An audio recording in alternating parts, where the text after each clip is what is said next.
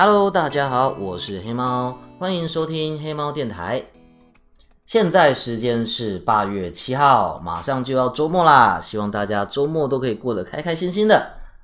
我们今天的主题是如何交女友。哎，我们这个如何交女友不是一个教学哦，真的就是字面上这五个字，这是我们的主题。我还没有觉得我可以就是教人，可是。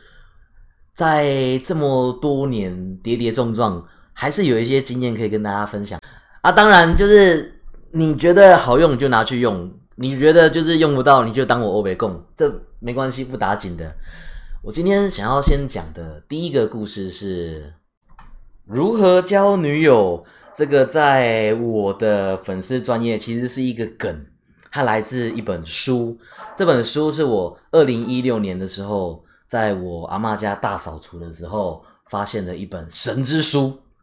这本书是三十年前在教男生怎么去搭讪女生的书，可是它里面的很多那个手法，很多那个技巧，拿到今天来，可能是不但没有用，应该还是会被讨厌，然后严重一点，可能还会被报警。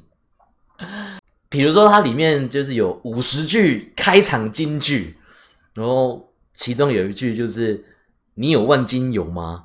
而且他还特别强调，你一定要用很痛苦的语气说出这一句话：“你你有万金油吗？”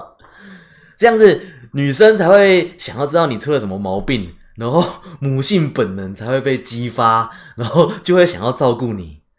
还有就是，比如说会问说：“你喜欢胡萝卜吗？”或者是 这个，哎，我在电视上看过你，你是那个毛衣皇后嘛，对不对？就是这种在现现今都觉得这应该算是性骚扰的，而且回去查一下那本书再版了好几次，那本是当年的这个把妹圣经。然后我再去查相关的新闻，那本书不但是把妹圣经，它甚至还是禁书，你知道吗？在当年那个时候。还在戒严的时候，这是一本禁书。大家想要看这本书，要偷偷来、偷偷借、偷偷买。在那个时候，我把这本书的内容破到我的粉丝专业后，我的粉丝专业得到了第一次的爆红，也就是那种超过一万次的分享，超过百万的触及率。然后就有粉丝在讲说：“那哇，黑猫老师，你也来出一本嘛？你也来教学一下。”我就说好，其实我在现实生活中，我还真的常常在做这种感情智商啊、宅男变身计划。可是，当我真的在网络上开始讲说，哎，你要怎么交女友？这时候就出现了一个问题了。而且这个问题，我在现实生活中也经历过。我在读大学的时候，就有一个同学，这个同学他异性缘很差。可是他又很想要交女朋友，他的异性缘真的是很差，差到就是会被女生在网络上开副本的那种程度。他就来问我：“哎，Kurt，你到底是用了什么招式，所以都可以跟不同的女孩子出去玩啊？”我那时候心里就想说：“好，同学一场，我来帮你，交给我。”我就开始跟他讲说：“好，你这个不行，你这种说法不对。”你的这个服装不对，哎，你这个错了，那个错了，就最后你知道吗？他生气了，他生气了。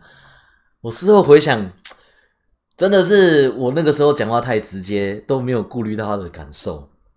有时候我们在讲说，你想要解决事情的第一步就是面对问题，可是他其实没有准备好要面对问题，他。一开始是不知道自己有问题的，他想要来问你说你有什么招式，他以为用了这些招式，然后女生好感度就会增加，就可能得到跟女生出去约会的机会。他是这么想的，他以为你你有什么招式可以教他，结果没想到来问你，你都在那边讲说啊，你这个不好啊，你不对啊，你变成在否定他，所以他就觉得说，我靠，你是不是现在是看我没有啊？你是不是觉得我很烂？所以，所以他就生气了。你做生气的事吗？我没有叫你啊，Siri。抱歉抱歉，刚手机放太近了，我拿远一点。啊，我们刚刚讲到哪里？啊，我们刚刚讲到我朋友就生气了，就是因为他觉得我都在刁他，我都没有没有把我的招式告诉他，反而都在刁他。那这件事情，当然我们我们是男生嘛，所以这件事情其实事后大家就是出去出去吃点东西，哎，就没什么样了。但是我一直都有记住这件事情，尤其是我之后同样的错误在 FB 又犯了一次，就是我刚刚讲那本书，那本书大家就跟我讲说，那黑猫老师你也来讲一下，你是怎么样追到助教的，你是怎么样把妹的，我就想说好，我有系统的一个一个讲，然后先讲说这个在网络上。你不应该做什么，你不要做什么事情，哎，这些事情是 NG 的，会被扣分。结果一贴出来，马上就被骂，然后一堆人就是在聊天室吵架。虽然是没有到言上的程度啦，可是我就想说，哎呀，我怎么没有汲取这个教训呢？所以之后那个系列就不了了之，所以我就没有再继续写下去了，因为我觉得。并不是每一个人都可以接受，就是被别人指着自己，然后就说你这个不行，你这边不对。我想说，如果有人来问的话，我再答就好。结果过了这么多年，就在刚刚，我的 FB 类似的事情好像又发生了一次。这一次的事情呢，是我在我的专业。转贴了一篇 PTT 的文章，这篇 PTT 的文章主要是在探讨说，男生跟女生第一次约会，到底要不要男生请客，还是要 AA 制？AA 制就是大家各付各的。这篇文章讨论到一定程度之后，就有一个人，他很有实验精神，开了交友软体，约了很多女生出来，约了好像。快二十个女生出来，然后就一个一个列出来，这些女孩一号、女孩二号有什么反应？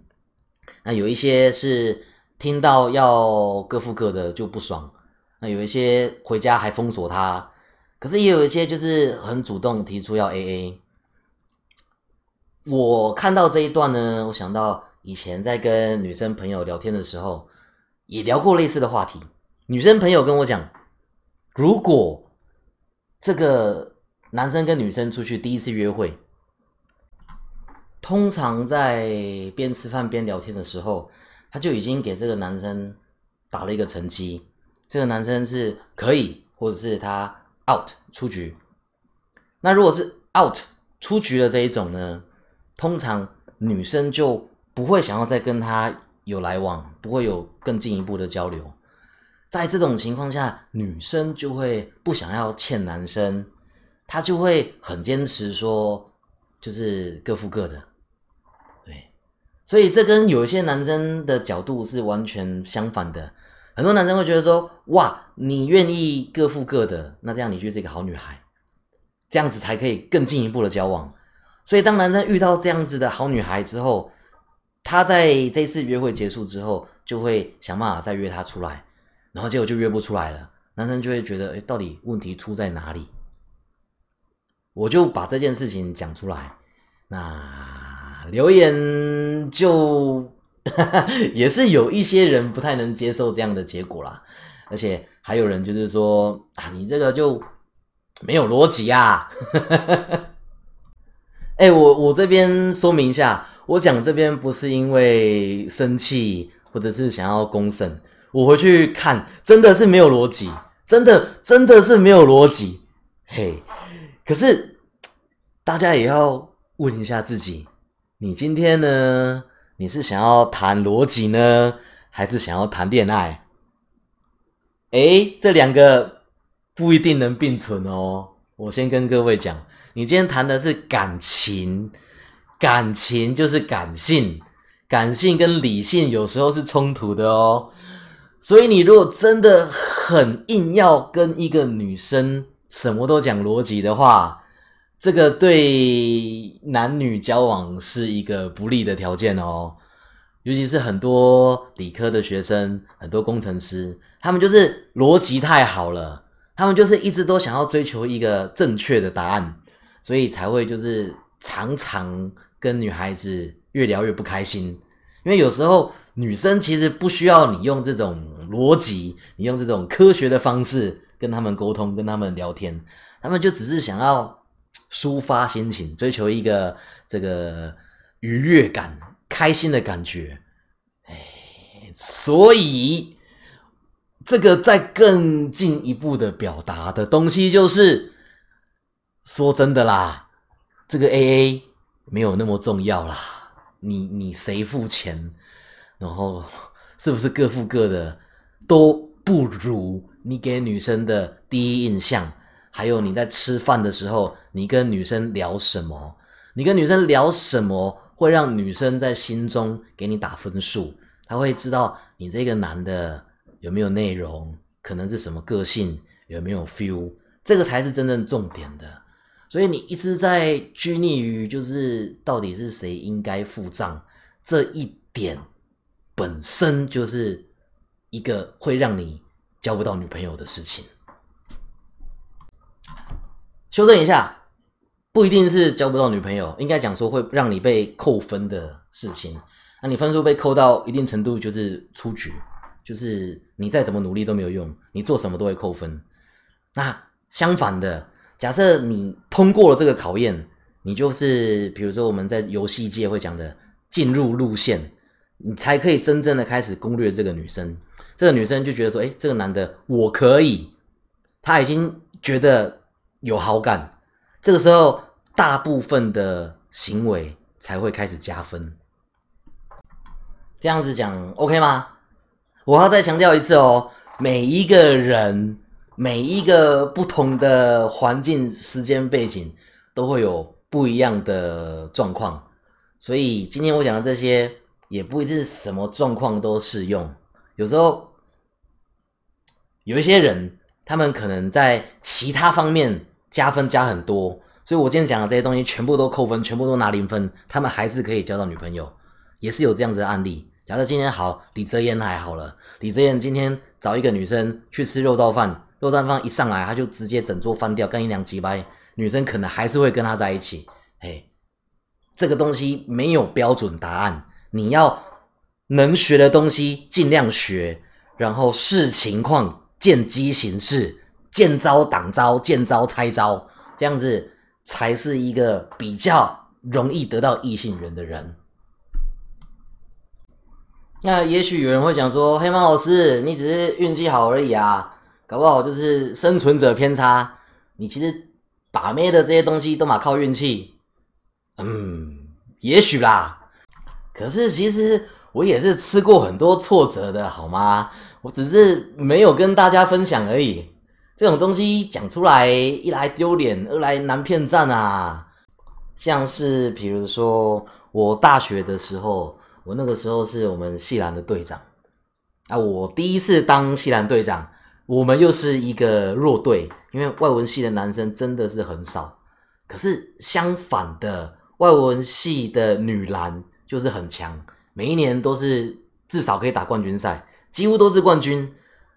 我就想说，要是可以让我们男篮的学弟学一下女篮的精神就好了，所以我就很积极的希望男篮跟女篮可以多一些合作，多一些交流，不管是技术啊、心态啊，还是场地。等到新生进来的时候，我也是特别去照顾他们，对，毕竟是学长嘛，大四学长，我就跟他们讲说，就是哎，学校。哪边需要注意的啊？然后球场有什么特别要注意的啊？裁判要去哪里找啊？球衣要去哪里买啊？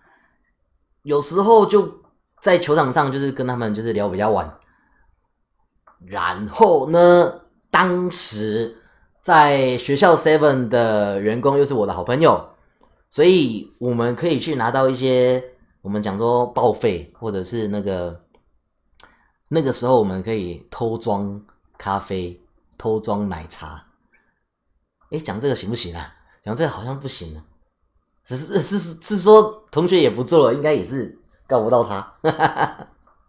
好了，反正就是我们几乎是不用成本就可以得到饮料，然后我就会问学妹说啊，学妹就是要不要喝个饮料，要不要吃个宵夜？就是在我们学校篮球场旁边的 seven 而已哦，然后就被传说西兰的学长哎乱枪打鸟，对学妹见一个爱一个，每一个都想要把。我就觉得很不服气啊！我就我本来是文藻的，我在文藻的时候，我们并不会特别去区分男生女生，因为女生真的是多太多了。我那一年一比十一，你就算是不想，你还是必须要跟女生合作，因为有时候分组报告啊，或者是我们就是分组上课，你你就还是只能跟一些班上的女生相依为命。我们也不会觉得这有什么特别不好的，男生女生大家都是人嘛。可是到了暨大之后，不知道为什么这个关系就变得非常保守。我今天我本来就是有一大堆就是用不到的杯子，听到有学妹说她没有杯子，我就让他学妹，不然我这杯子给你啊。或者是我就在山下，我们学校在山上嘛，我在普里在山下，然后刚刚好就是有跟学妹聊到东西。我就问学妹说：“哎，要不要学长帮你买一些什么东西上去啊？”像这些事情全部都会被传谣言，就是你，你就是朱哥学长，每一个学妹都想追。你听到这个谣言的时候，我我那个时候也是心里不太平衡。而且有一次我在学生餐厅，我直接听到学妹这样子讲我，直接就是学妹就在我后面造谣，我就转过去，学妹就很尴尬，就说。不是啊，我就是大家都照顾嘛，我学弟们也照顾啊，我在学弟身上花的时间还比你们多诶，怎么会觉得就是我每一个学妹都想追？好，讲完了，讲完了之后，我就觉得谣言应该就破除了吧，我男女平等，而且甚至照顾学弟比较多，这样子应该就不会再传我是朱哥学长了。结果谣言变成这个系兰学长见一个爱一个。不管男生女生，他都可以，我就真的是崩溃，你知道吗？我就真的是崩溃。还好就是学弟们就是很努力的在帮我破除这个谣言，这之类的事情也是很多啦。就是暨大的这个环境，因为男生比女生多，然后去读暨大，因为暨大也还算是不错的学校，你大部分的科系你还是前标才进得去，国立学校。所以很多人其实以前就是都在读书，比较没有男生女生来往的经验，所以就相对保守。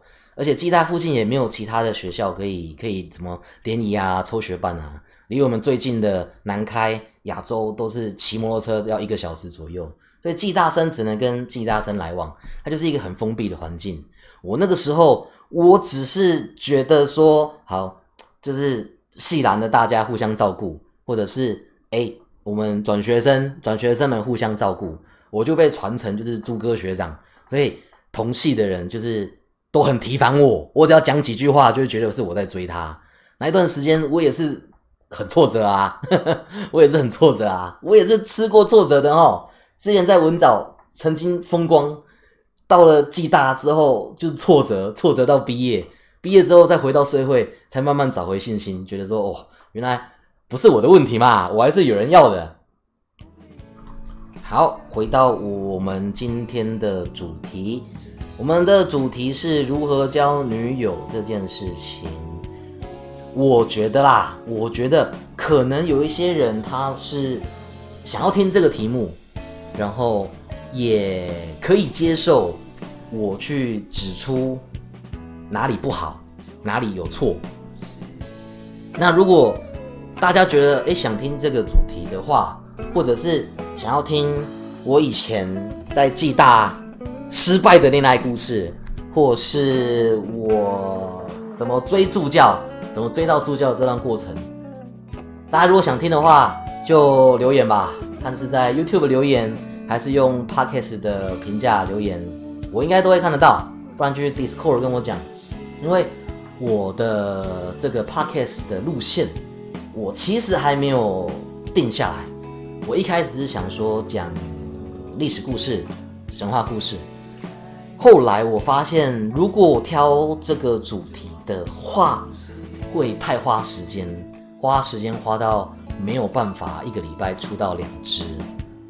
所以我在想，可能多一些这种比较生活上的帮助，或者是生活上的小知识，或者是我也可以去访谈一些比较特别的人或其他网红，因为我人脉还算不错嘛，各领域的网红我都认识一些。OK 哦，好啦，我们今天录到这边了，祝大家晚安，祝大家都可以开开心心、健健康康，祝大家都可以交到女朋友，哈哈，拜拜。